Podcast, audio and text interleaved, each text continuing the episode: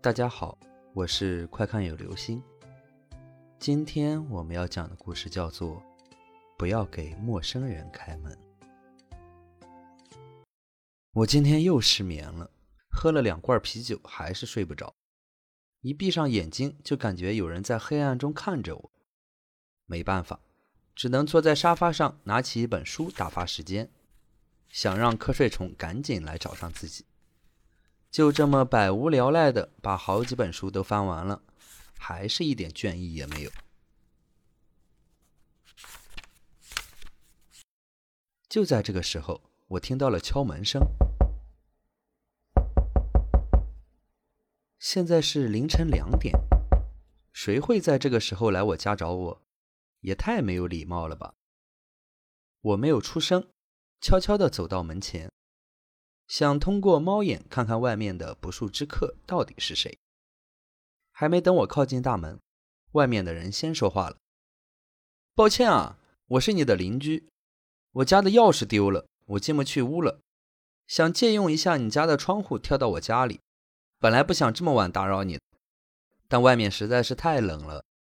从我家的窗户跳到自己家，我家可是在二十四层啊，这是要多大的勇气？”还有，我家什么时候有邻居了？因为楼层数是二十四这个不吉利的数字，所以整个楼层只有我一位住户。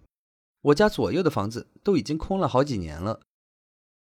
我没有出声，把脸贴在门上，从猫眼里看到门外站着一个陌生人，满脸的阴霾，冷冷的目光看着猫眼，好像是正通过猫眼与我对视。不要给他开门。假装没听见，我心里想着，便回到了沙发上。门外那人又敲了两下门，就走了。等那人走后，我的脑袋开始逐渐发困，终于能睡着觉了。我躺下就睡着了。第二天，我是被进入我家的警察叫醒的。两个警察来到了我的家里，我问他们是怎么进来的。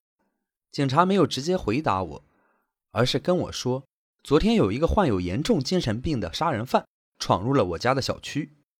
那个杀人犯习惯来到被害者的家门前，想办法骗他们开门，然后闯入家里开始杀人。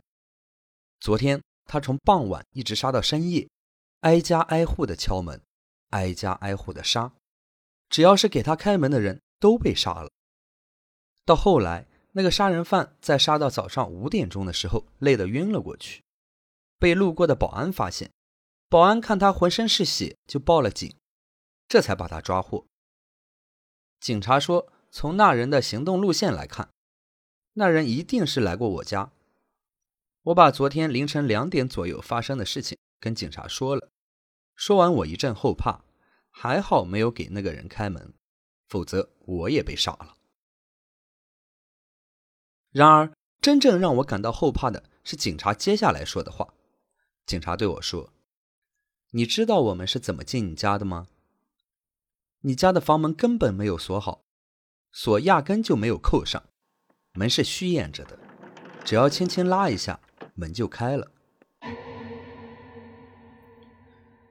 好了，这就是今天的故事。不要给陌生人开门。另外。临睡前一定要检查自己的门是不是锁好了。